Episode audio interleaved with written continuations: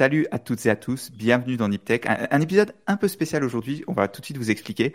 Niptech, il euh, n'y a pas de numéro parce que c'est un Niptech Explore avec euh, avec nos amis de Nipedu, on va tout vous expliquer. Mais d'abord, on va dire quand même bonjour à Mike parce qu'il est là, il est toujours présent, contrairement à Ben qui nous a lâchement euh, lâché, on va dire. Salut Mike.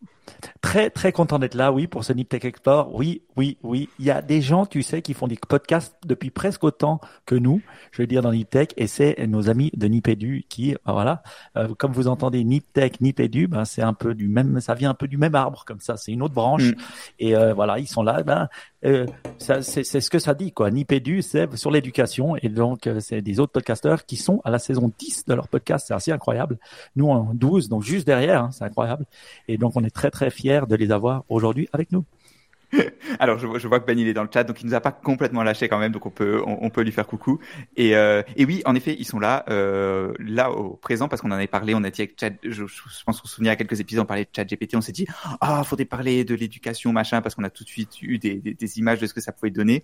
Et donc on les a invités. Entre temps, ils ont fait un épisode dessus déjà dans leur podcast et ils ont dit oh ils avaient pas trop envie d'en parler, donc j'étais là ah mince euh, oh dommage, euh, ils vont pas vouloir venir et tout. mais euh, mais ils ont quand même accepté. Alors on a un peu, on, a, on va parler d'un peu plus de choses que, que seulement ChatGPT, j'espère.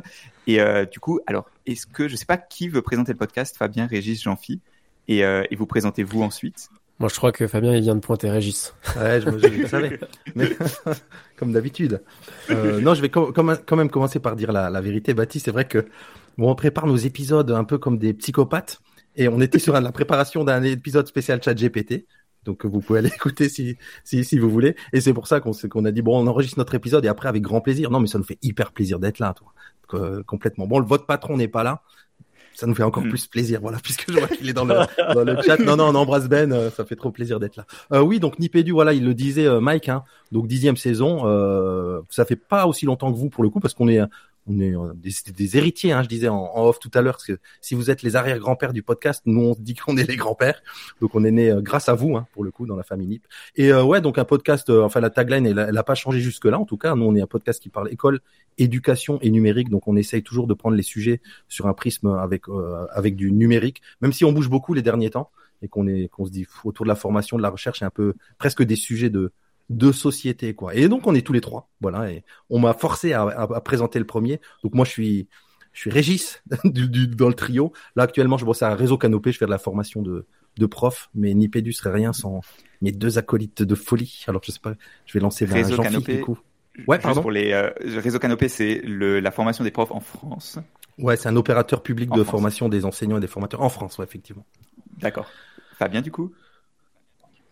Euh, écoute, euh, moi je bosse pour une asso qui s'appelle École Huma et dans cette asso j'ai la chance, l'immense bonheur, devrais-je dire, de travailler avec une équipe de, production pédagogique qui est constituée de trois ingénieurs pédagogiques, plutôt à mettre au féminin, d'une rédactrice euh, en chef slash rédactrice web et d'une chef de projet audiovisuel. Voilà une petite euh, équipe de, de six personnes qui produit du contenu en ligne pour les profs, de la formation à travers des MOOC, mais aussi des contenus plus légers. On a, euh, on a des, on fait des podcasts, euh, on fait des vidéos qu'on publie un peu partout, des fiches outils, des articles.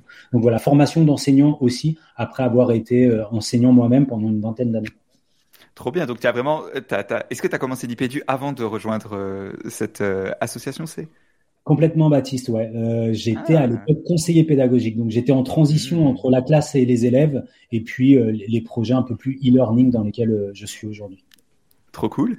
Et, et pour finir, Jean-Phi, on, on, a dit, on m'a dit dans l'oreillette que tu étais chercheur. Ouais, ouais, de formation, ouais, je suis chercheur. Euh, donc moi j'ai un doctorat en sciences de l'éduc. Et puis si je devais le dire en Suisse, euh, aujourd'hui je suis euh, je suis professeur associé à la Haute École Pédagogique de Lausanne.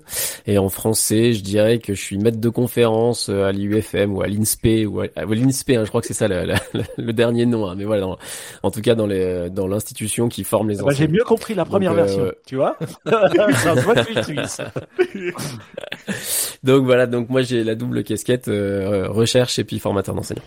Trop bien, fantastique. Alors, juste pour peut-être introduire cet épisode, vite fait, vous expliquer ma, mon raisonnement derrière. C'était vraiment l'idée que euh, ChatGPT, encore une fois, ça pose la question de qu'est-ce que le, qu'est-ce qui est intéressant dans l'éducation et l'innovation, et pourquoi un truc comme ChatGPT, ça peut, changer ce qui se passe dans le monde de, l'éducation.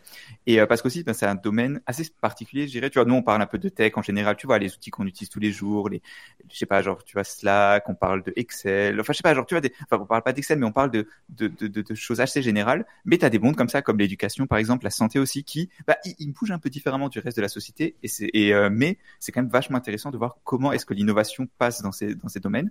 Et donc c'est pour ça que je me suis dit que ce serait un bon, euh, un, un bon euh, un bon moment pour faire un épisode sur ça.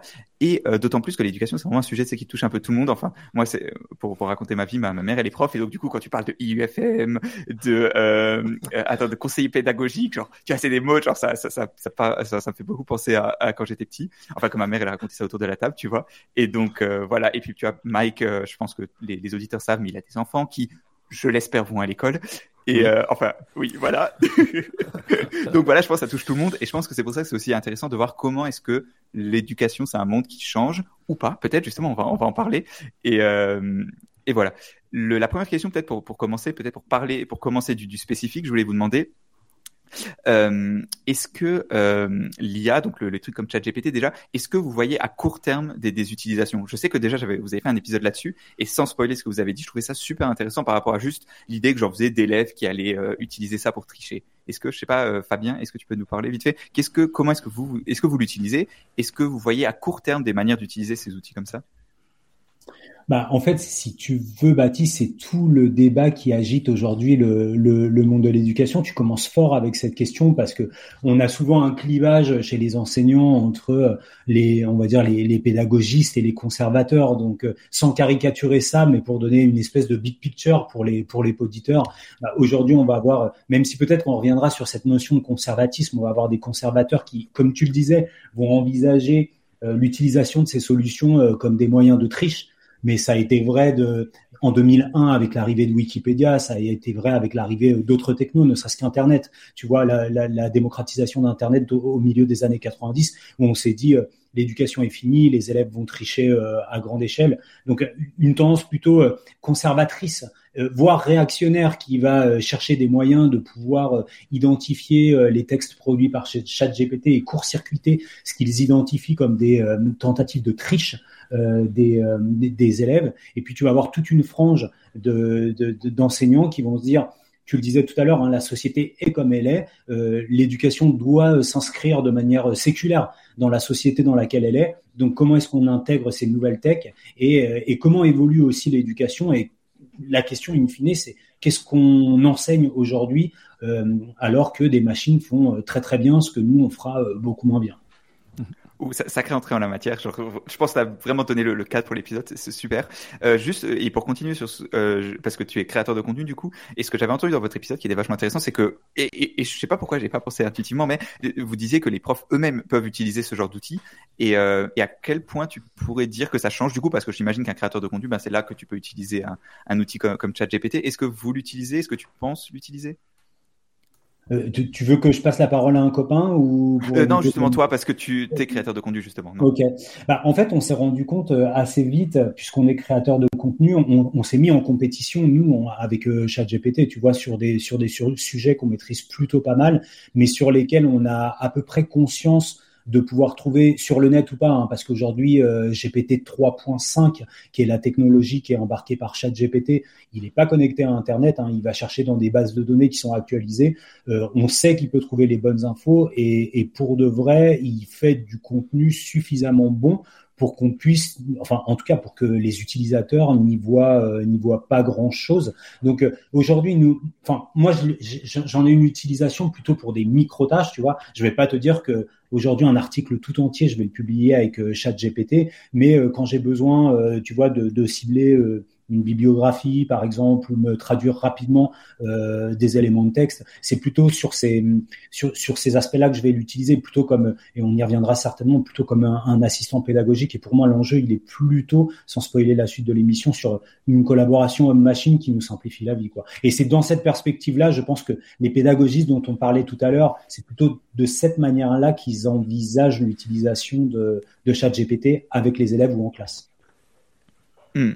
Et, euh, et du coup, pour peut-être un peu dézoomer, le, est-ce que, enfin, est-ce que moi je dis souvent sur Niptech, c'est que je pense que ChatGPT c'est cool, mais qu'après l'idée c'est de l'intégrer dans des outils plus spécialisés, tu vois. Le, le tu vois, ChatGPT ça reste assez, euh, comment dire, tu vois, c'est très brut, entre guillemets, c'est tu parles avec un truc et tu peux imaginer ça intégré bah, dans des clients email, dans des éditeurs de code et tout, tu vois. C'est vachement, tu vois, pour, faire du code, ben, c'est vachement mieux d'avoir euh, GitHub Copilot qui est déjà intégré dans ton éditeur de code que juste ChatGPT, évidemment.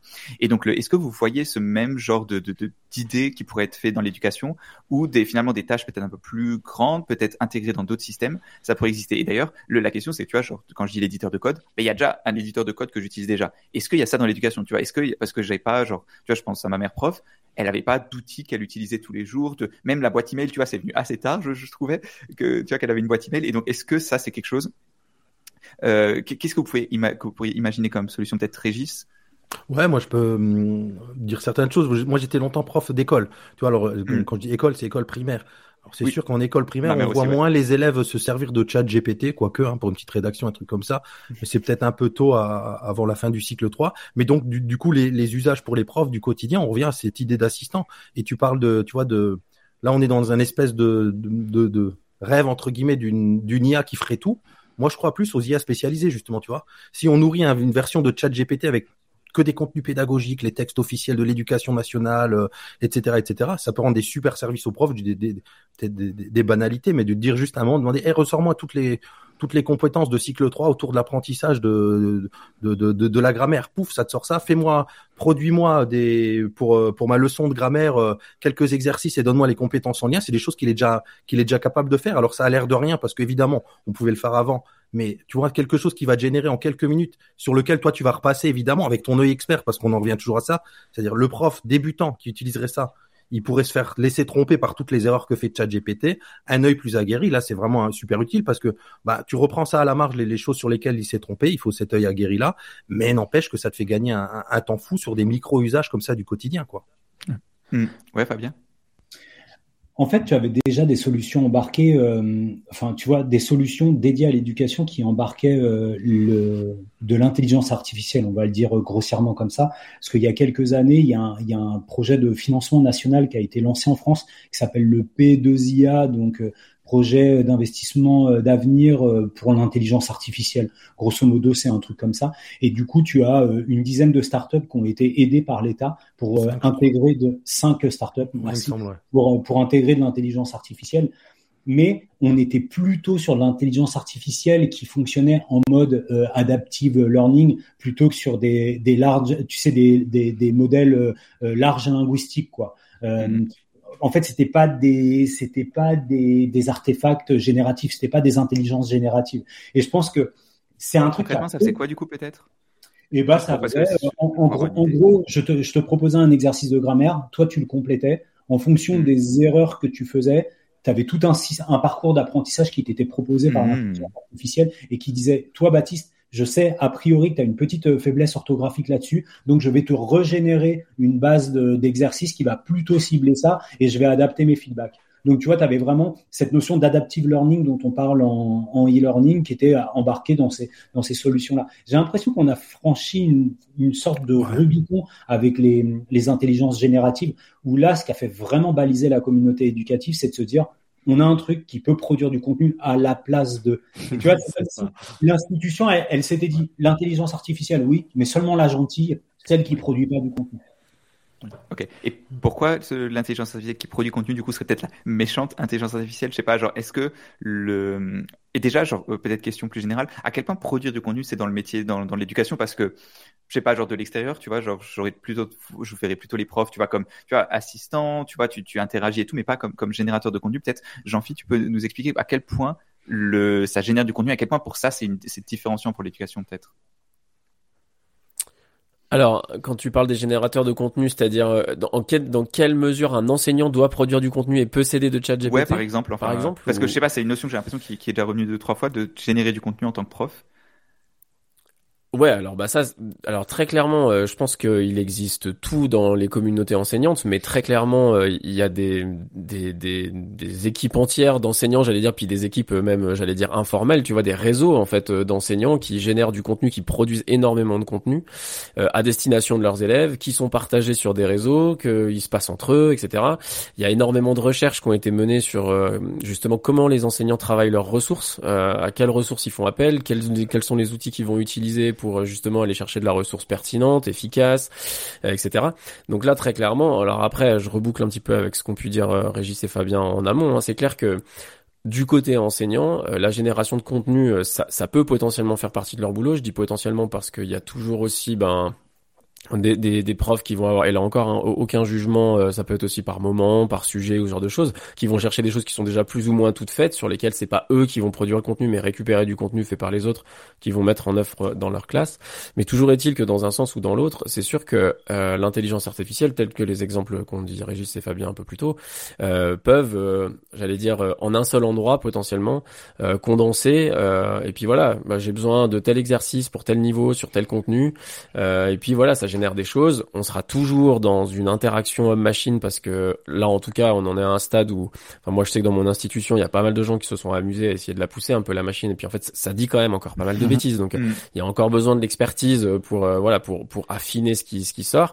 Mais en tout cas, c'est clair que ça fait sortir des, je sais pas comment dire, ça fait sortir des grandes lignes, quoi, des guidelines dont sur lesquelles tu peux lancer de la production de contenu euh, et sur laquelle, enfin, que tu vas affiner pour ensuite euh, faire quelque chose. Et, là-dessus, très clairement, euh, j'allais dans, une- dans un usage raisonné, raisonnable et intelligent, ça, ça peut aider, euh, ça peut, ça peut produire des très belles choses. Je pense. Je veux- Régis, tu voulais dire Ouais, je, veux- je veux bien rajouter un point là sur pour revenir sur les les P2IA et le fait de produire du contenu ou pas produire du contenu. Dans le cadre des P2IA, de ces partenariats intelligence collective, c'est que bah c'était maîtrisé par l'État, enfin par le gouvernement, enfin par le le, le- le- le ministère de l'Éducation nationale, dans le sens où on choisissait les entreprises à qui qu'on aidait à faire ça et elles travaillaient sur les données des élèves.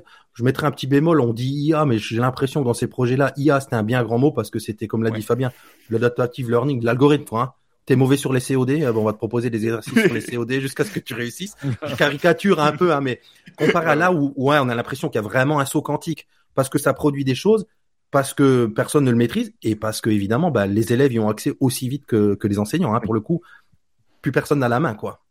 Moi, j'ai une question parce que, en fait, bah, j'ai, j'ai, j'ai j'ai vu ChatGPT, puis moi, j'ai tout de suite dit, waouh, incroyable, ça va changer ma vie. D'ailleurs, ça le change un peu, hein, parce que je l'utilise, par exemple, pour prendre des lettres, pour prendre des évaluations, pour prendre des trucs comme ça, et je le fais. Et je l'utilise, et franchement, ça améliore ma vie.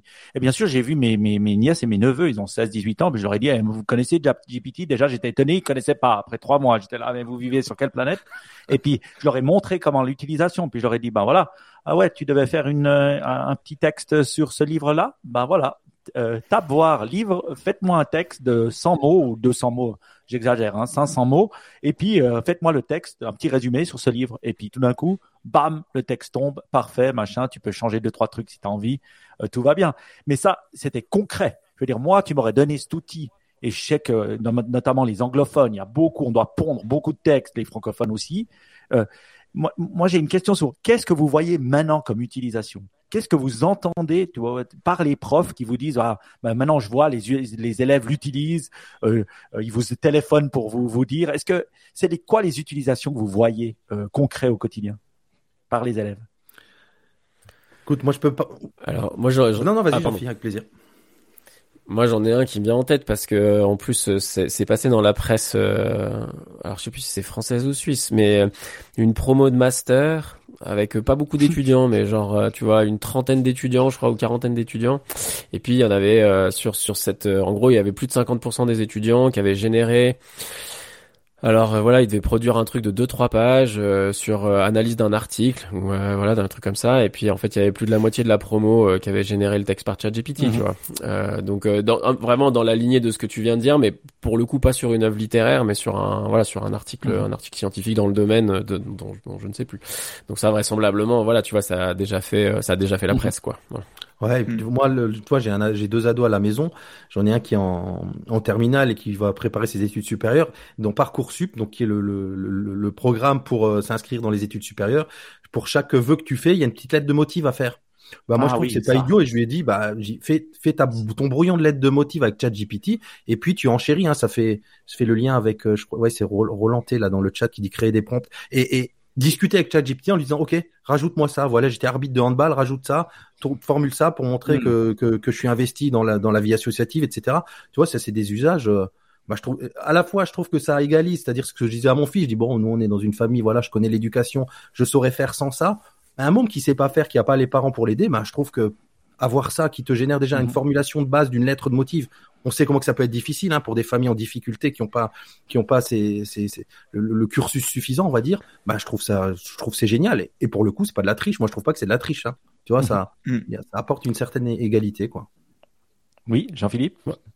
Puis ouais, je trouve l'exemple de Régis euh, d'autant plus intéressant qui touche du doigt le fait que ChatGPT peut t'aider sur des tâches qui sont finalement discriminantes alors que c'est peut-être pas ce qu'on essaye de tester. Tu vois, typiquement, par exemple, pour un recrutement sur Parcoursup, la lettre de motivation, on sait que c'est extrêmement discriminant, euh, mais c'est pas parce que tu as écrit une mauvaise ou une bonne lettre de motivation que finalement, en fonction de la formation à laquelle tu te destines, que c'est vraiment le bon critère. Typiquement, nous, je sais que à à la HEP, là, donc euh, dans, dans la formation des enseignants, la réflexion qu'on mène, c'est aussi de se dire, mais en fait, il y a encore des, des modules, des cours dans lesquels on demande des écrits et sur lesquels on évalue les étudiants par l'écrit, alors qu'en fait, les compétences qu'on souhaite à leur faire développer n'ont rien à voir avec l'écrit.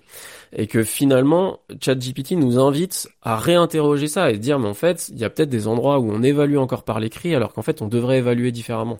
Et ça, je trouve que pour le coup, tu vois, c'est c'est quelque chose qui est assez sain, qui nous met face à quelque chose en plus qu'on en fait qu'on sait déjà, mais face auquel on se colle, on se cogne pas parce que bah là encore, hein, Fabien parlait de conservatisme, euh, voilà, le- le- les- l'écrit, surtout dans la langue française, c'est quelque chose qui est quand Oui. même euh, vraiment euh, considéré comme méga important et tout. Et, et du coup, euh, bah tu vois, de, voilà, de ce point de vue-là, je trouve que moi, je suis assez d'accord avec Régis. Finalement, il y a, y a peut-être des endroits où ChatGPT nous incite à nous dire, mais en fait, peut-être que là, l'écrit, il faut- ouais, on devrait pouvoir proposer plus pertinent et plus intéressant pour nos apprenants, quel que soit leur niveau et quel que soit le- le- le- le- l'enjeu derrière. quoi. Fabien, peut-être un mot sur. le- Ah pardon, non, j'allais, lancer Fabien qui a qui a répertorié tout plein d'usages. Là, je pense notamment à Yanouri de parce que tu demandais demandais Mac des exemples concrets d'utilisation. Il y en a plein, Fabien. Toi, tu les as en tête. Je sais que tu les as en tête. Fabien, on t'a Ah. perdu, je crois. Euh, T'as coupé ton micro, je pense, Ouais. Fabien. Il rallume son micro.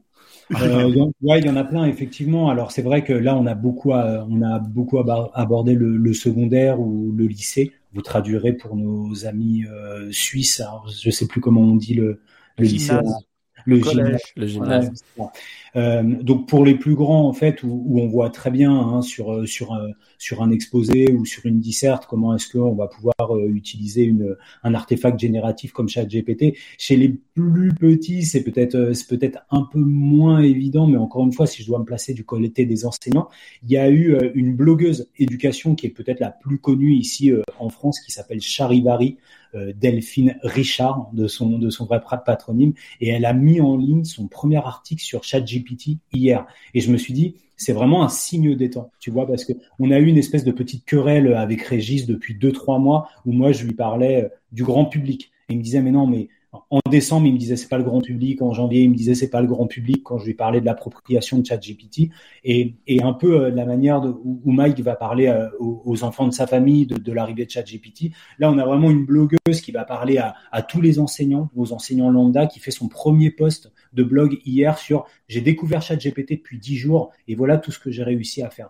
Et en fait, elle fait vraiment des choses qui sont euh, assez basiques à destination de ses, de ses élèves. Hein. Elle va demander, euh, elle va demander une dictée sur un thème particulier avec un nombre de mots particuliers, avec des phénomènes grammaticaux ou orthographiques particuliers. Elle va demander à générer des questionnaires autour d'un texte particulier. Elle va demander euh, des problèmes de mathématiques qui vont solliciter telle ou telle, euh, telle ou telle compétence. Et en fait, du côté de l'enseignant, encore une fois, je reviens sur cette notion d'assistant pédagogique où ben, tu veux vraiment, je sais pas si tu fais euh, un projet sur l'île au trésor et que tu as envie que ta situation problème, ton problème de maths que tu proposes à tes élèves, il tourne autour de l'île au trésor. Mmh. Demande à ChatGPT et puis lui, lui, il va te le donner euh, le problème.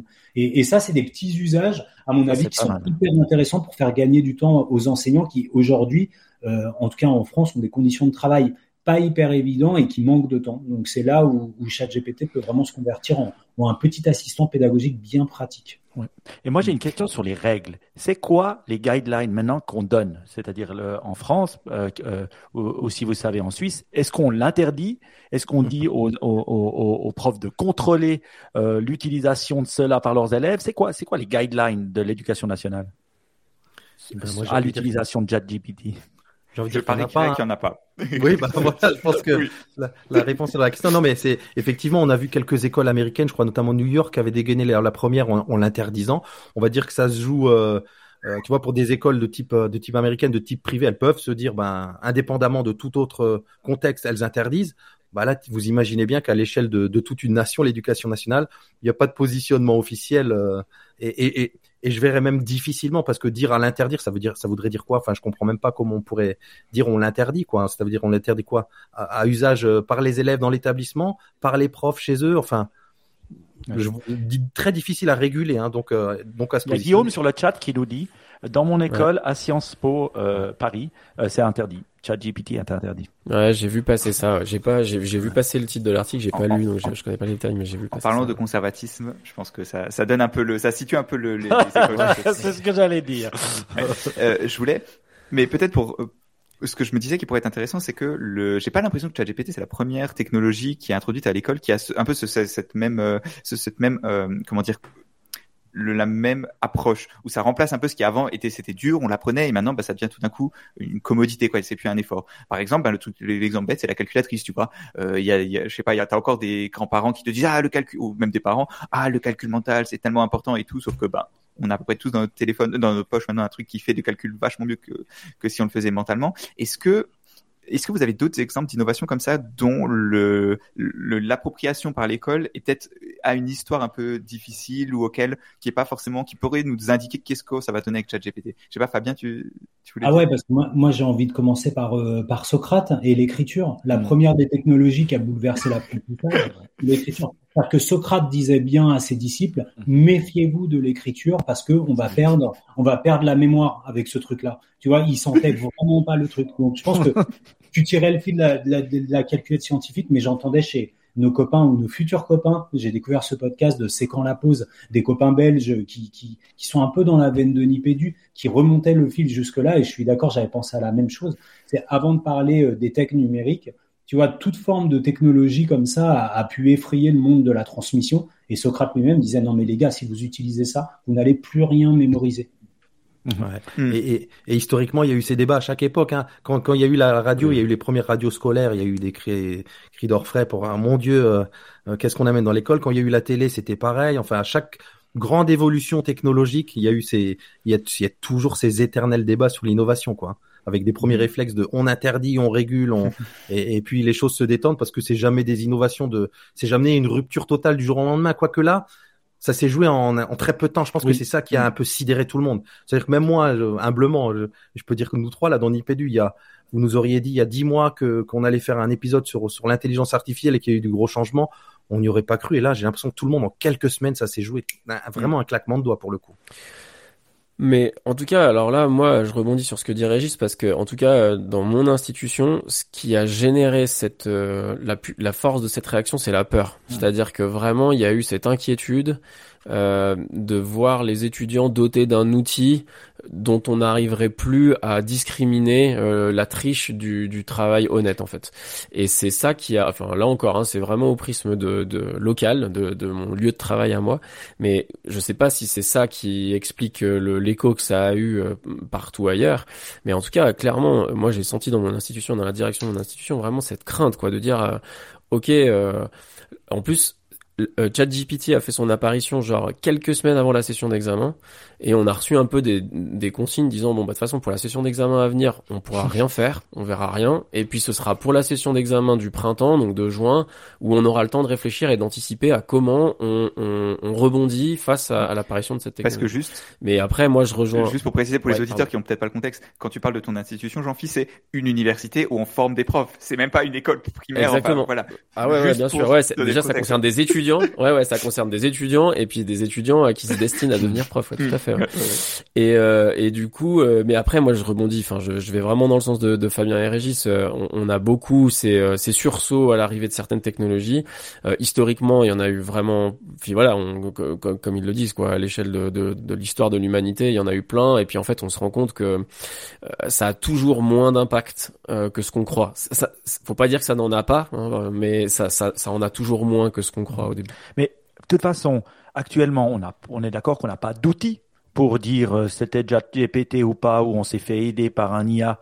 Euh, est-ce qu'il y a des outils qui existent pour dire euh, oui, il l'a utilisé, non, il l'a pas utilisé? Parce que si Baptiste il tape quelque chose ou moi que je tape quelque chose, il y aura des choses différentes. C'est ce que j'ai cru comprendre. Alors, mm. si, alors pour l'instant, il y a le seul truc, tu vois, qui me semble utilisable, c'est euh, OpenAI. Ils ont sorti un outil qui te dit, euh, tu lui donnes un texte et il te dit c'est probablement euh, fait par ChatGPT, c'est peu probable, c'est très très peu probable. Enfin, il te le dit comme ça.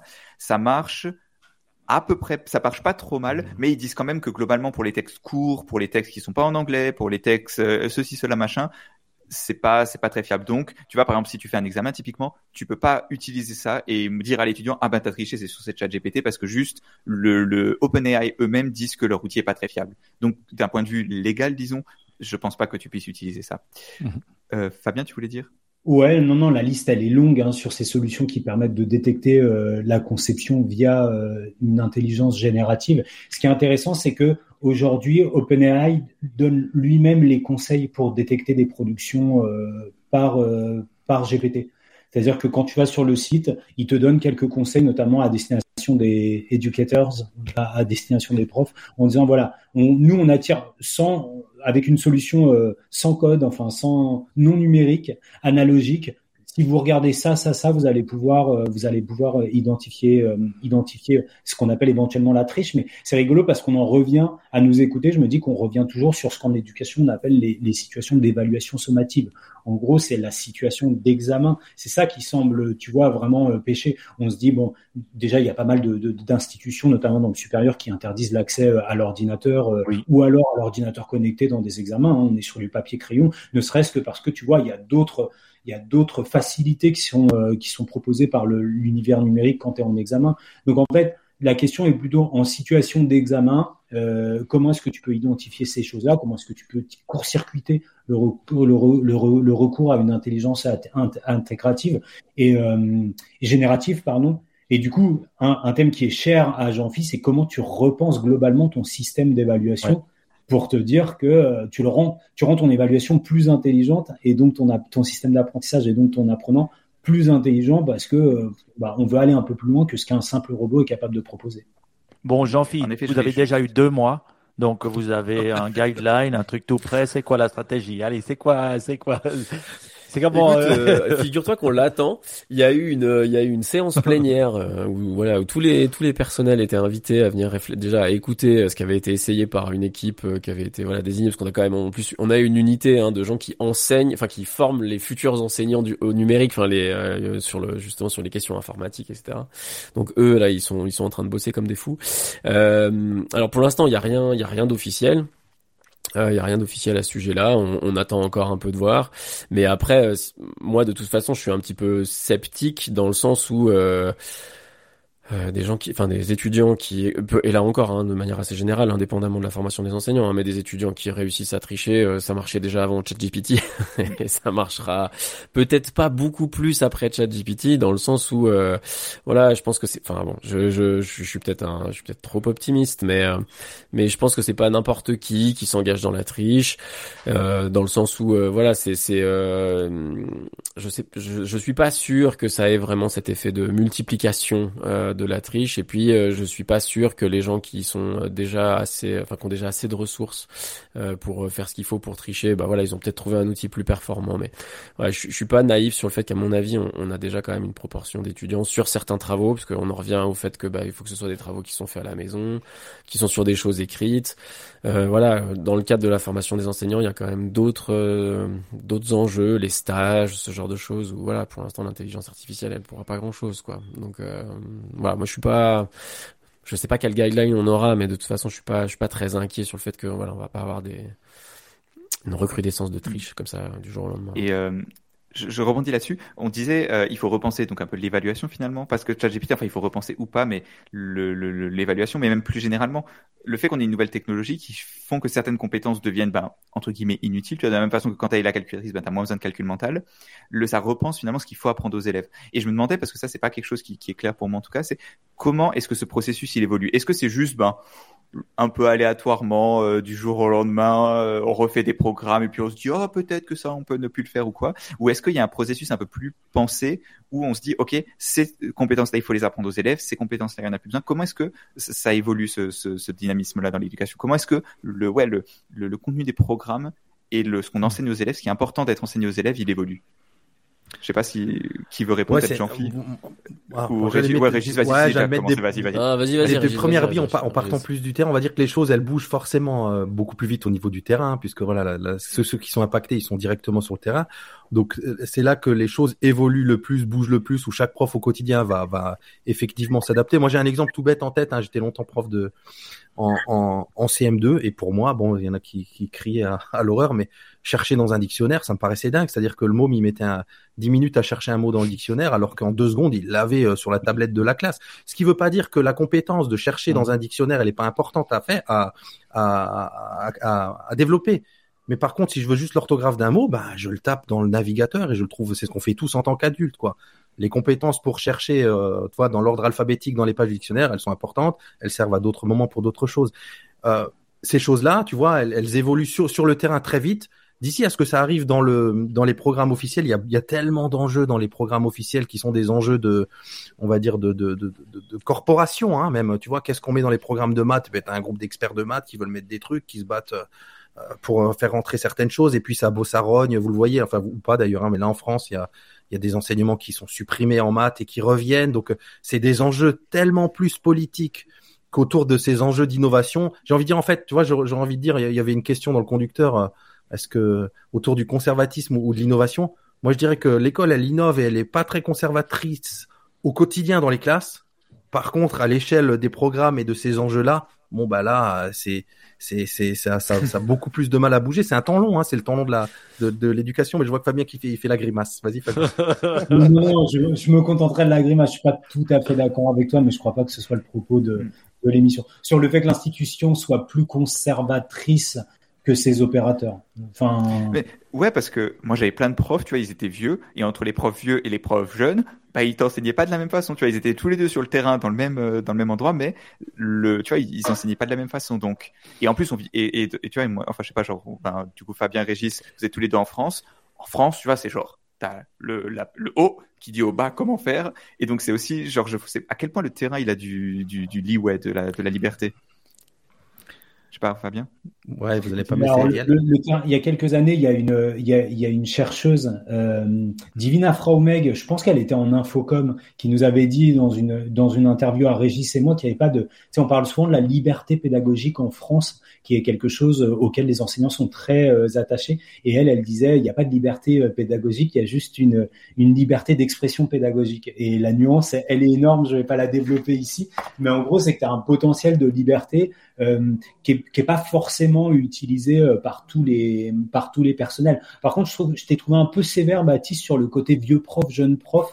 je dis que, c'est un peu cliché, disons. Mais c'est pas que des vieux et des jeunes. Non, c'est vrai. Mais disons, il y a des profs qui clairement sont plus à la recherche de l'innovation que d'autres. Ça, je pense. En, en fait, nous, chez, chez Nipédu, on aime bien parler de, de vitalité professionnelle et de vitalité pédagogique. C'est-à-dire que tu peux avoir des motivations chez des enseignants qui font que oui à un moment, ils vont avoir recours à ce qu'on appelle euh, communément de l'innovation pédagogique parce que justement, étant très à l'aise dans des routines professionnelles et des routines pédagogiques, ils ont aussi besoin de se réinventer. C'est souvent des enseignants plutôt experts. Donc, Baptiste, pardonne-moi euh, de te détromper, qui sont souvent un peu plus à l'aise dans leur pratique et qui vont se dire, moi, je vois arriver ChatGPT, ok, je suis sûr que je vais pouvoir m'éclater avec un outil pédagogique comme celui-ci.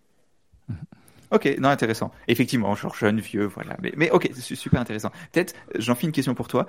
Comment, est-ce qu'il y a une, quand même une réflexion, parce que tu vois, on dit c'est politique, que, comment les programmes évoluent, mais est-ce qu'il n'y a pas quand même un moment des, besoins, tu vois, genre juste une vision peut-être un peu plus objective de qu'est-ce que les élèves ont besoin d'apprendre, tu vois. C'est bête, mais tu vois, à l'université, enfin, je sais pas, je, me souviens à, quand j'étais donc à l'EPFL en Suisse, je me souviens, il y avait un, à un moment, il y avait des profs de gymnase, donc du lycée qui étaient venus en cours, qui regardaient ce qu'on faisait pour pouvoir s'adapter à ce que nous, à ce que ils apprenaient ensuite. Donc il y, y, a quand même un moment, un besoin d'apprendre des choses. Et comment est-ce que ça, c'est quand même quelque chose qui, à un moment, est quantifié avec, je sais pas, peut-être des recherches sur ah ben depuis l'arrivée la, de ChatGPT ou l'arrivée de la calculatrice, il y a tant et tant de besoins. Enfin, je sais pas. Est-ce qu'il y a quand même de la recherche qui est faite dans qu'est-ce qui doit être au programme?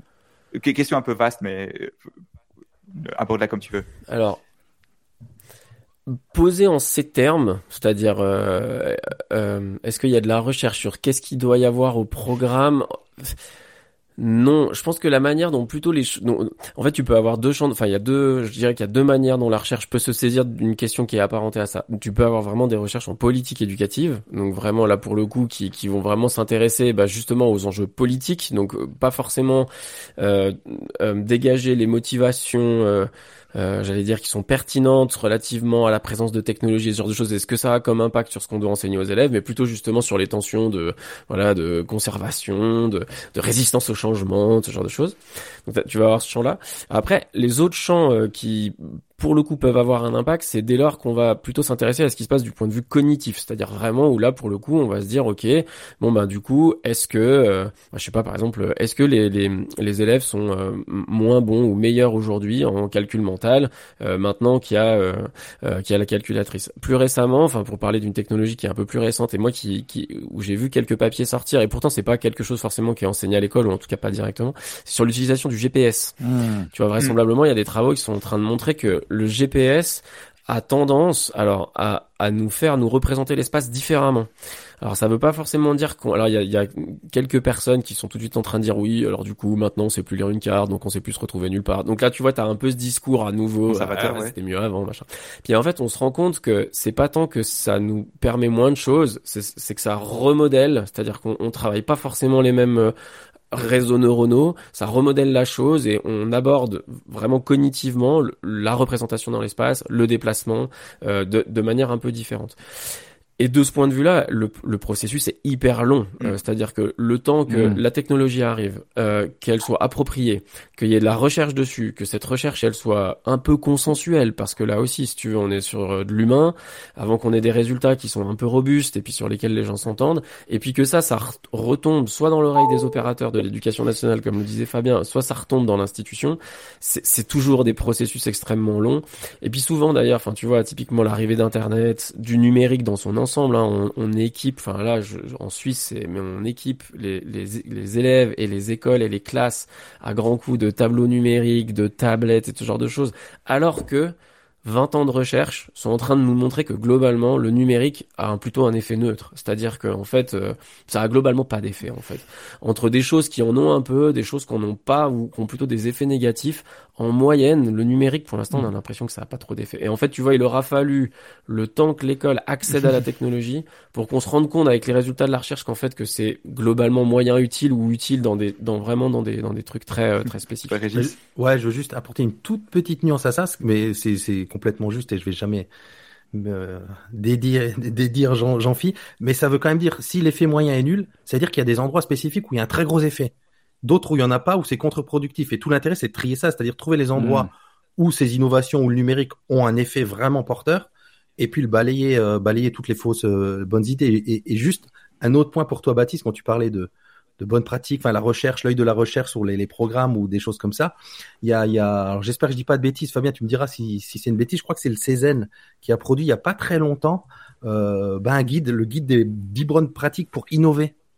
Et là, il y a une l'espèce de levée de, pas de bouclier, mais presque de, de, par les enseignants sur les réseaux, dire bah, si on nous dit où et comment innover, est-ce que ça reste de l'innovation, quoi? Est-ce que c'est pas, on se mord pas la queue à dire ben les bonnes innovations dans l'éducation, c'est ça, faites ça. Donc, tu vois, il y a, y a, aussi cet équilibre-là où il y a, y a la liberté pédagogique que nuançait Fabien. Il y a ces idées de la recherche va vous donner les bonnes pratiques. Et ben, il y a un effet de balancier entre ces deux choses, euh, ces deux. De toute façon, que la recherche, bah, elle bouge aussi, hein, effectivement, quoi. Mm. Non, super intéressant. Le, je pense, ce qui est intéressant, c'est qu'on voit un peu les thèmes et la le, qui reviennent un peu, tu vois, genre cette idée de, de, de, conservatisme, le, ah, qui revient quand même un peu. Le, ce qui est intéressant aussi, c'est que plusieurs fois, on voit que le, c'est vraiment le, le, le, changement, il vient quand même plus du bas que du haut. Et ça, c'est pas quelque chose que j'aurais intuitivement pensé, parce que ouais, je sais pas, j'aurais tendance à dire bah peut-être que au contraire, le tu as des je sais pas des choses comme des conseillers pédagogiques, que tu as des gens qui qui sont là, des chercheurs justement qui sont là à vouloir pousser l'innovation et que c'est dans les classes que ça bloque, mais en fait non, c'est plutôt le contraire quoi, c'est plutôt le haut qui est assez euh, qui est un peu plus conservateur. Et moi j'ai une question. Je, trouve ça vachement intéressant peut-être. J'aimais bien ce que tu disais, Jean-Fils, sur le fait que ça met du temps avant d'être intégré, même si notre monde va plus vite, ça, ça demande quand même. Et, alors j'ai peut-être une question justement sur euh, sur cette intégration qu'a eu le Covid. Et souvent, bah voilà, cette manière de télétravailler et puis aussi de téléétudier, on va dire, et cette intégration, peut-être pas pour les plus jeunes classes, hein, mais pour les plus euh, que ça soit à l'université. Est-ce que maintenant il y a des études euh, qui existent et des recherches qui disent euh, le bien, le mal Est-ce que c'est plutôt un, un, un, plus, plutôt un moins euh, Qu'est-ce que c'est quoi ce que ce que dit euh, le métier? C'était pour Jean-Philippe? Non, je, je, crois que c'est pour moi, que... vous, non les gars, vous bah, avez. Il y a plein, il y a, il y a plein d'études hein, qui sortent encore et il y en a eu plein pendant, juste après et, et sur les les effets qu'a eu le Covid. Alors, un, un, résumé assez simple qui faisait plaisir à tout le monde, on va dire au sortir du Covid, c'était de se dire un peu, ben, on a gagné quelques années sur euh, sur tous ces outils-là euh, que, que, que la communauté éducative n'aurait pas pris en main, hein, les, outils de webinaire, les, les outils de travail asynchrone, etc., etc. On se rend compte avec le recul, un, que c'est beaucoup plus nuancé, et deux, que, eh ben, dès qu'il y a plus de Covid, ben, et, et, à juste titre, hein, tout le monde n'avait plus qu'une envie, c'est de faire comme avant, quoi, retrouver ses bons petits chaussons et de se dire, euh, de croiser les doigts pour plus que ça ait lieu.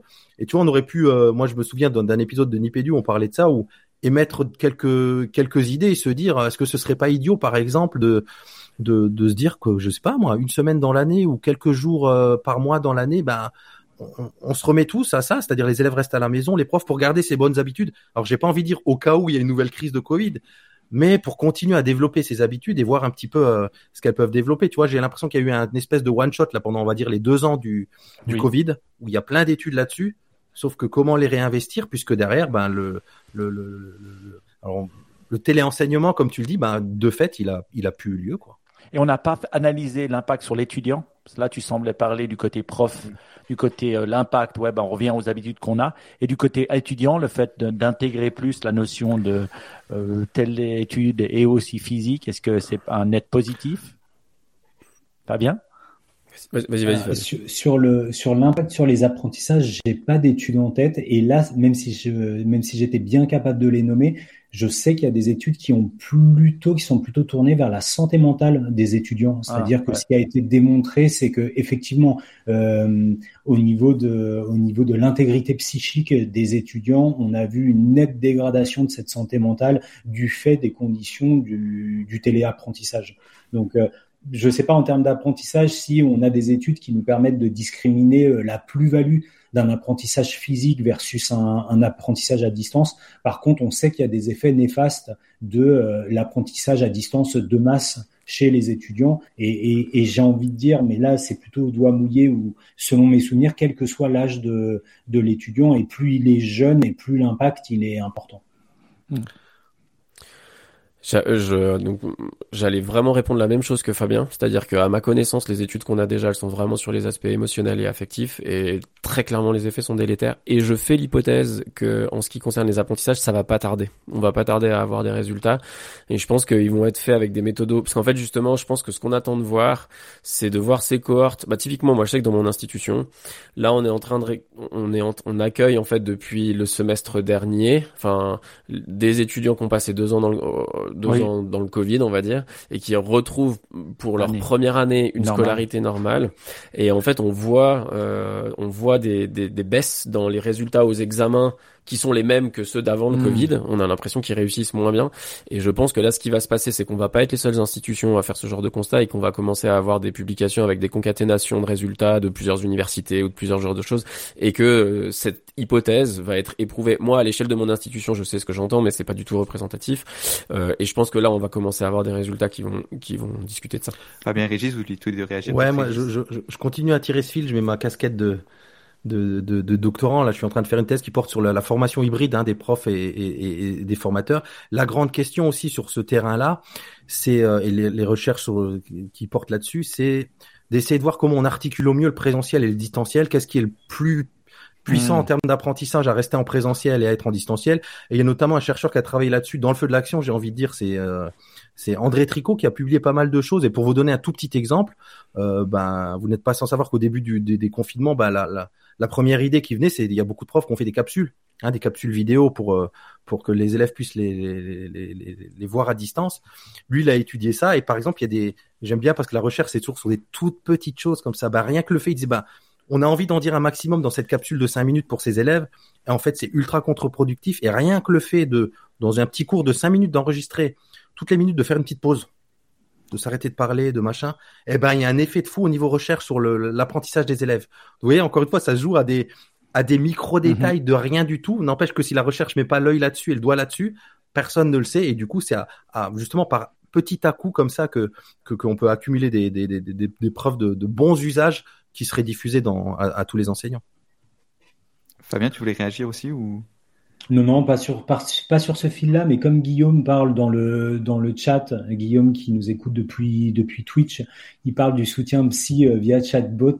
Euh, ça me fait penser à une petite blague qu'on s'était fait avec Jean-Phi sur euh, Caractère AI, qui est un site sur lequel vous pouvez euh, dialoguer avec euh, à peu près qui vous voulez, des célébrités, euh, Churchill, Maradona.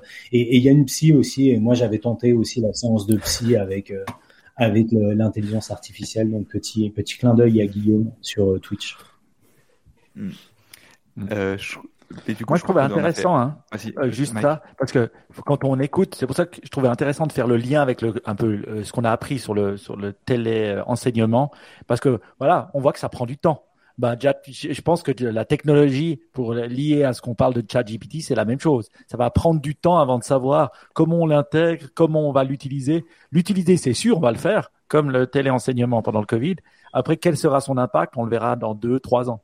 Parce que c'est vrai, on travaille avec des humains, et puis euh, les études sont longues. Donc, je trouvais bien ce Mm. parallèle de voir, euh, de voir que ben, ben, on va devoir attendre malheureusement. Et que l'innovation, même si finalement c'est, que, tu vois, genre t'as ChatGPT qui arrive à 100 millions de personnes en quelques semaines, Oui. machin, bah ça reste quelque chose qui prend du temps, tu vois, genre pour s'adapter, pour que la société s'adapte, pour qu'on en fasse quelque chose, ça, ça prend quand même du temps.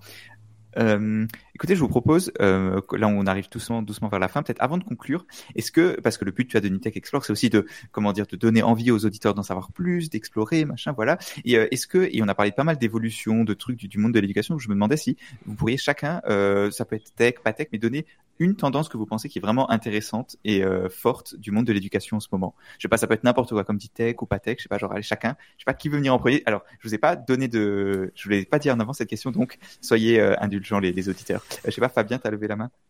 Ouais, je vais prendre un peu le contre-pied euh, directement avec euh, avec euh, l'école euh, dehors et tout ce qui est euh, tendance à l'écopédagogie, euh, c'est-à-dire justement la rupture. euh, alors peut-être pas forcément la rupture avec la tech, mais en tout cas le rapprochement avec euh, la nature. Donc l'école de l'école dehors ou l'école du dehors, c'est le fait de prendre les élèves et de les emmener euh, dehors, voilà, pour leur enseigner à peu près tout et n'importe Mm. quoi ça nous ramène un petit peu à la, à la leçon de choses. Ça s'appelait comme ça en France dans les années, euh, non, on va dire ap- après la Seconde Guerre mondiale. Mais une grosse tendance qu'on voit, c'est plutôt à une, tu vois, un contre-pied par rapport à, l'invasion de la tech dans le milieu, euh, dans le milieu éducatif. Et il me semble que Nipédu va bientôt faire une, une émission sur l'école sanctuaire technologique, sans vouloir spoiler. Mais, euh, mais voilà, c'est ça, c'est de se dire, bah, comment est-ce qu'on se déconnecte? Tu sais, un peu à l'image des, des cadres de la Silicon Valley, euh, on nous expliquait qu'ils mettaient dans leur môme dans des écoles où il y avait zéro connexion et zéro device. Bah, je pense que ça peut être une tendance de l'éducation dans les, dans les années à venir. Hmm. Trop Je vais bien. laisser Jean-Fils mouiller, bien sûr, avant moi, parce qu'il faut que je réfléchisse. Je vais, je vais presque lâcher une insulte. Régis. Euh, euh, ouais, en fait, je vais jouer un peu sur les mots, mais euh, je- parce que du coup, t'as dit tech ou pas tech. J'ai envie de respecter, enfin, de, tu vois, j'ai envie de trouver un truc tech, mais je vais, je vais le détourner un petit peu. Euh, ouais, moi, il y a un truc qui, me- qui me saisit, euh, qui me saisit pas mal, un peu dans tous les, dans toutes les tensions que j'entends. Là aussi, euh, un peu dans les milieux de la recherche. C'est sur ces questions de, j'allais dire, donc je reprends le mot tech, mais pas dans le mot technologie, mais plutôt dans le mot technique par rapport à dans la formation des enseignants, on a beaucoup ce débat de euh, dans quelle mesure ce qu'on donne au, comme contenu à nos futurs enseignants, aux étudiants, c'est prescriptif sur la manière d'enseigner, sur les techniques d'enseigner.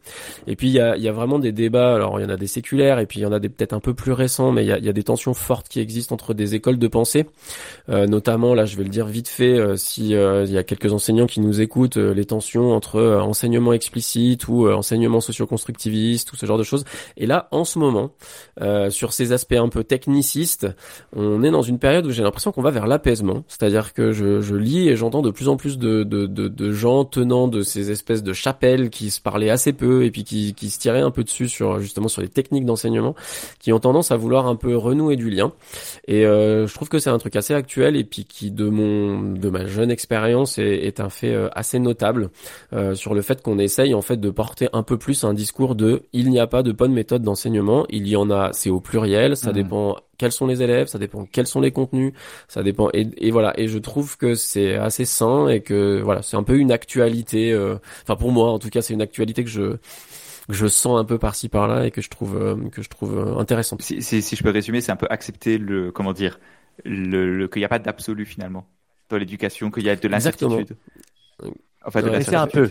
Moi, je fais assez lien avec les les, euh, les méthodes de management. On dit toujours ouais, manager, voilà, il y a ça. Il y a plein d'écoles. Puis au fait, un bon un bon manager, c'est qui? C'est quelqu'un qui s'adapte à la personne dont il parle. Et c'est vrai qu'au début, quand on est mm. manager, qu'est-ce qu'on fait? On, on, a une technique qu'on utilise partout. Je pense que peut-être quand on est prof, c'est un peu la même chose. Après, on se rend compte qu'on doit s'adapter à l'enfant, qu'on doit s'adapter ben, à la personne auquel on parle, on doit s'adapter à, la personne à, euh, ben, avec laquelle on travaille. Et ça, c'est ça vient avec l'expérience euh, finalement. Hein. C'est assez dingue. Mais voilà, mais ce qui était saisissant, c'est que dans le milieu de la recherche en éducation, tu avais tendance à avoir des discours extrêmement cléricaux. Alors que en fait, si tu veux, je crois que le terrain avait déjà bien compris ça, et que ça y est, en fait, le terrain a suffisamment infusé la recherche pour qu'on commence à quand même aussi se rendre compte que. Donc voilà, c'était le, hmm. le petit truc. Très cool. Et alors, Régis, est-ce que tu as réussi à réfléchir? Ouais, j'ai réfléchi, j'ai fait du lien entre ce qu'on dit, euh, mes deux acolytes. déjà DBT. ah oui, j'aurais dû, c'est vrai. Euh, non, non, moi c'est, mais c'est un truc que je vois monter depuis longtemps. Alors c'est pas du tout mon domaine pour le coup, et, et c'est pas du tout numérique ni tech.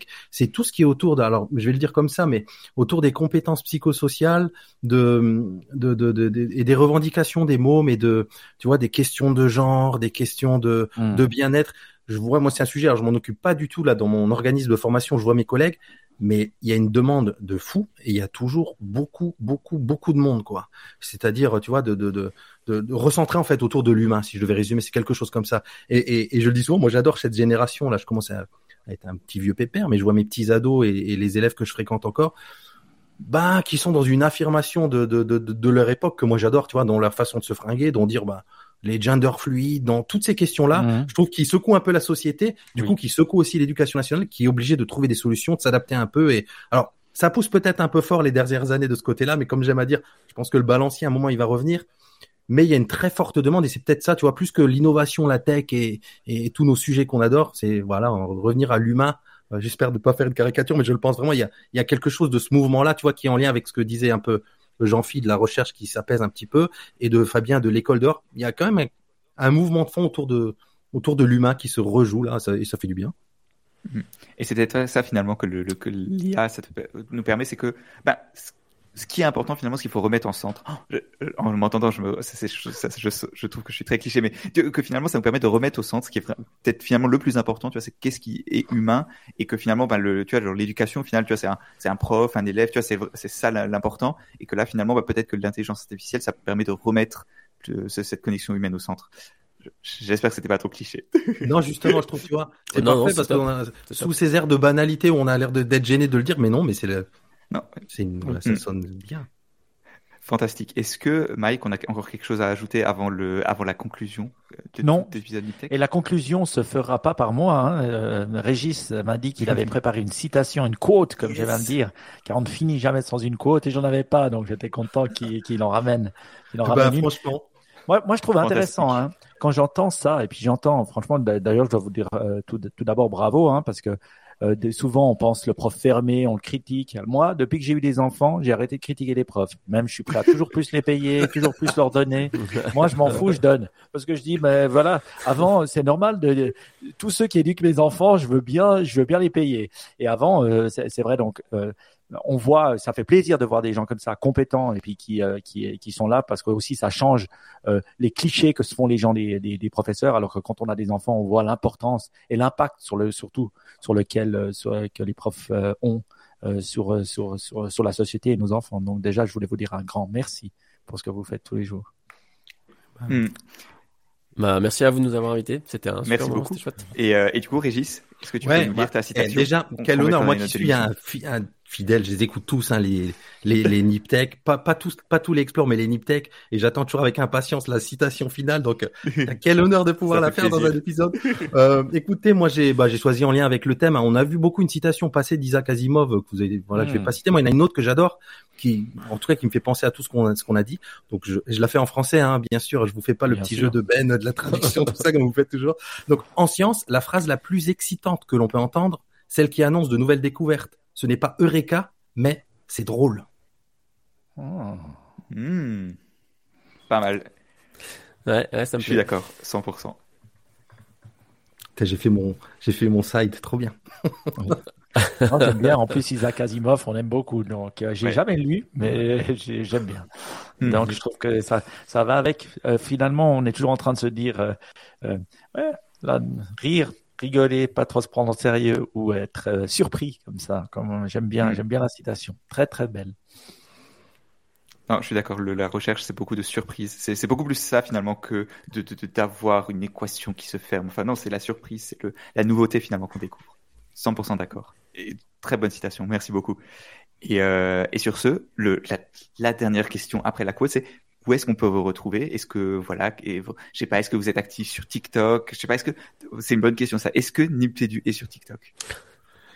Euh, sans- À ma connaissance, il y a, il y a sans doute un compte moribond qu'on a, que j'ai testé un moment, mais non, non, pas- non, malheureusement. On- Fabien, il... micro, Fabien? Euh, Fabien, le le micro, Fabien. il est déjà parti, Fabien. C'est le moment où on dit qu'il y a une excellente émission de Nipédu sur euh, les profs sur TikTok, par contre. Ouais. Voilà, donc il y a un Ah. gros, gros dossier euh, de Nipédu sur les profs TikTokers. Et du coup, on- si on veut écouter cette émission, où est-ce qu'on vous retrouve? Ouais, c'est voilà, c'est bah euh, at- arrobas @nipédu sur euh, sur Twitter, hein, c'est le seul endroit où on poste les épisodes. Donc euh, le- oui oui, on poste les épisodes. Après vous nous retrouvez sur SoundCloud, sur toutes les bonnes plateformes de podcast euh, du monde et de l'univers. Vous tapez Nipédu, vous vous tombez forcément dessus. Fantastique. Encore quelque chose à ajouter ou on peut conclure? Ouais, Merci à vous. Trop bien. Merci à vous, c'était vraiment genre fantastique de vous avoir. Genre, franchement, ça m'a fait super plaisir. Et, euh, et sur ce, ben, vous savez où nous retrouver, Niptech, Ask Niptech sur Twitter, la Niptech Nation. Je crois que c'est qui de vous trois qui est sur la Niptech Nation qui en avait parlé? C'est moi. C'est Régis. Merci beaucoup de nous avoir rejoints. Encore une fois, bah, si vous voulez poser des questions, vous venez sur la Niptech Nation. Si vous avez des soucis avec vos enfants, vous venez sur la Niptech Nation demander à Régis. Là, il rigole, je sens qu'il a, qu'il a pas trop, rigole trop envie, mais essayez toujours, écoutez. Et, euh, et sur ce, bah, on vous dit, euh, alors, moi, je vous dis à dans longtemps parce que je vais partir en voyage, donc je sais pas quand est-ce que je reviens dans Niptech, mais pour le Make it, Ben et Mike, Ben et Mike, ils seront de retour bientôt. Et sur ce, bah, Ciao, ciao. ciao. Merci beaucoup les gars. Ciao. Gardez la pêche.